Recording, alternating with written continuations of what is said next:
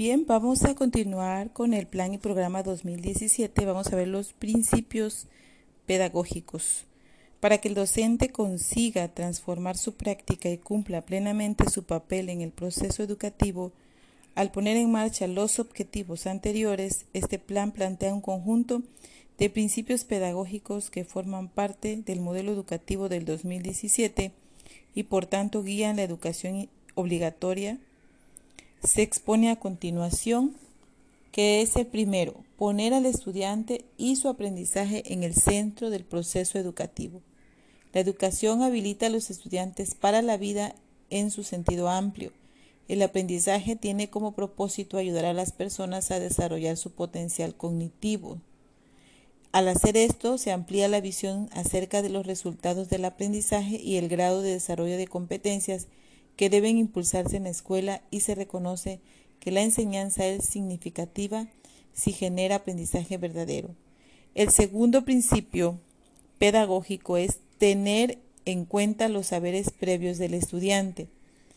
El docente reconoce que el estudiante no llega al aula en blanco y que para aprender requiere conectar los nuevos aprendizajes con lo que ya sabe, lo que ha adquirido por medio de la experiencia. Los procesos de enseñanza se anclan en los conocimientos previos de los estudiantes, reconociendo que dichos conocimientos no son necesariamente iguales para todos. La planeación de la enseñanza es sensible a las necesidades específicas de cada estudiante. Las actividades de enseñanza se fundamentan en nuevas formas de aprender para involucrar a los estudiantes en el proceso de aprendizaje mediante el descubrimiento y dominio del conocimiento. El tercer principio pedagógico es ofrecer acompañamiento al aprendizaje. El aprendizaje efectivo requiere el acompañamiento tanto del maestro como de otros estudiantes, directores, profesores, bibliotecario, padres de familia, además de otros involucrados en la formación de un estudiante. Generan Generan actividades didácticas, aportan ambientes y espacios sociales y culturales propios para el desarrollo emocional e intelectual del estudiante. Las actividades de aprendizaje se organizan de diversas formas, de modo que todos los estudiantes puedan acceder al conocimiento. Se eliminan las barreras para el aprendizaje y la participación en virtud de la diversidad de necesidades y estilos de aprender. Antes de remover el acompañamiento, el profesor se asegura que la solidez de los aprendizajes sea adquirida. El cuarto principio pedagógico es conocer los intereses de los estudiantes. Es fundamental que el profesor establezca una relación cercana con los estudiantes a partir de sus intereses y sus circunstancias particulares. Esta cercanía le permitirá plantear mejor la enseñanza y buscar contextualizaciones que los inviten a involucrarse más en su aprendizaje. El número 5 de los principios pedagógicos es estimular la motivación intrínseca del, del alumno. El docente debe de diseñar estrategias que hagan relevante el conocimiento, fomente el aprecio del estudiante por sí mismo y por las relaciones que establece en el aula. Propicia asimismo la interrogación metacognitiva para que el estudiante conozca y reflexione sobre las estrategias de aprendizaje que él mismo utiliza para mejorar. El principio número 6 es reconocer la naturaleza social del conocimiento. La interacción social es insustituible en la construcción del conocimiento. El trabajo colaborativo permite que los estudiantes debatan e intercambien ideas y que los demás aventajados atribuyan a la formación de sus compañeros. El estudiante debe saber que comparte la responsabilidad de aprender con el profesor y con sus pares. El principio número 7 es propiciar el aprendizaje situado. El profesor busca que el estudiante aprenda en circunstancias que lo acerquen a la realidad, estimulando variadas formas de aprendizaje que le se originen de su vida cotidiana. Además, esta flexibilidad, contextualización curricular y estructuración de conocimientos situados dan cabida a la diversidad de conocimientos, intereses y habilidades del estudiante. El reto pedagógico reside en hacer que la escuela de la escuela un lugar social de conocimiento donde el estudiante afronte circunstancias auténticas. El principio número 8 es entender la evaluación como un proceso relacionado con la planeación del aprendizaje. La evaluación no busca medir únicamente el conocimiento memorístico. Es un proceso que resulta de aplicar una diversidad de instrumentos de los cuales de los aspectos que se estima. La evaluación del aprendizaje tiene en cuenta cuatro variables: las situaciones didácticas, las actividades del estudiante, los contenidos y la reflexión del docente sobre su práctica. La evaluación parte de la planeación para pues ambas son dos caras de la misma moneda al planear la enseñanza con base en la zona de desarrollo próximo de los estudiantes, planteando opciones que permitan a cada quien aprender y progresar desde donde está.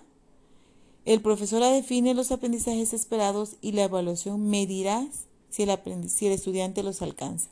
La evaluación forma parte de la secuencia didáctica como elemento integral del proceso pedagógico, por lo que no tiene un carácter exclusivamente conclusivo o sumativo. La evaluación busca concretar cómo el estudiante organiza, estructura y usa sus aprendizajes en contextos determinados para resolver problemas de diversas, diversa complejidad e índole.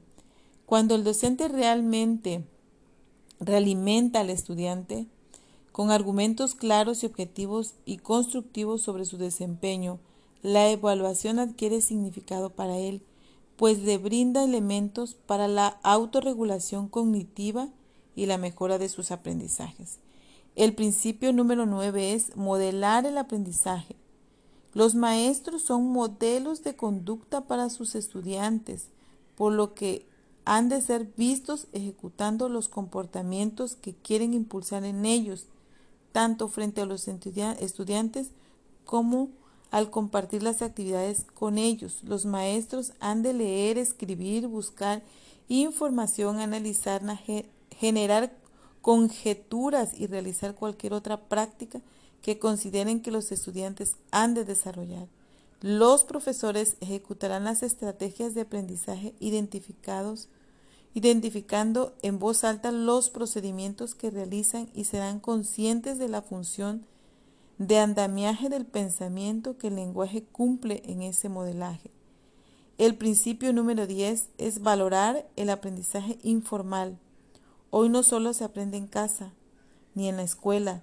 Los niños y jóvenes cuentan con diversas fuentes de información para satisfacer sus necesidades e intereses. La enseñanza escolar considera la existencia y la importancia de estos aprendizajes informales los maestros investigan y fomentan en los estudiantes el interés de aprender por diferentes medios. Una forma de demostrar el aprendizaje, el valor de ese aprendizaje busca estrategias de enseñanza para incorporarlas adecuadamente al aula. El principio número 9 es promover la interdisciplina. La enseñanza promueve la relación entre disciplinas, áreas y ámbitos la información que hoy se tiene sobre cómo se crea el conocimiento a partir de piezas básicas de aprendizajes que se organizan de cierta, de cierta manera permite trabajar para crear estructuras de conocimiento que se transformen en campos disciplinarios y situaciones nuevas. El trabajo colegiado permite que los profesores compartan sus experiencias, intereses y preocupaciones y ayuda a que contribuyan construyan respuestas en conjunto sobre diversos temas. El principio número 12, favorecer la cultura del aprendizaje. La enseñanza favorece los aprendizajes individuales y colectivos, promueve que el estudiante entable relaciones de aprendizaje que se comuniquen con otros para seguir aprendiendo y contribuya de ese modo al propósito común. También brinda oportunidades para aprender del error de considerar y rehacer, fomentar el desarrollo de productos intermedios y crear oportunidades de realimentación copiosa entre pares. Ello ayuda a que los niños y jóvenes sean conscientes de su aprendizaje. Los estudiantes aprenden a regular sus emociones e impulsos. El principio número 13, apreciar la diversidad como fuente de riqueza para el aprendizaje. Los docentes han de fundar su práctica en la inclusión. También deben identificar y transformar sus prejuicios con ánimo de impulsar el aprendizaje de todos los estudiantes. Fomentan ambientes de respeto y trato digno entre los diferentes, pero iguales en derechos, donde la base de las relaciones y el entendimiento sean el respeto, la solidaridad, la justicia y el apego a los derechos humanos. Las prácticas que reconozcan la interculturalidad y promuevan el entendimiento de las diferencias, la reflexión individual, la participación activa de todos y el diálogo son herramientas que favorecen el aprendizaje. Y el principio pedagógico último, que es el 14, usar la disciplina como apoyo al aprendizaje. La escuela da cabida a la autorregulación cognitiva y moral para promover el desarrollo de conocimientos y de la convivencia. Los docentes y directivos propician un ambiente de aprendizaje seguro, cordial, acogedor, colaborativo y estimulante, en el que cada niño o joven sea valorado y se sienta seguro y libre. Gracias.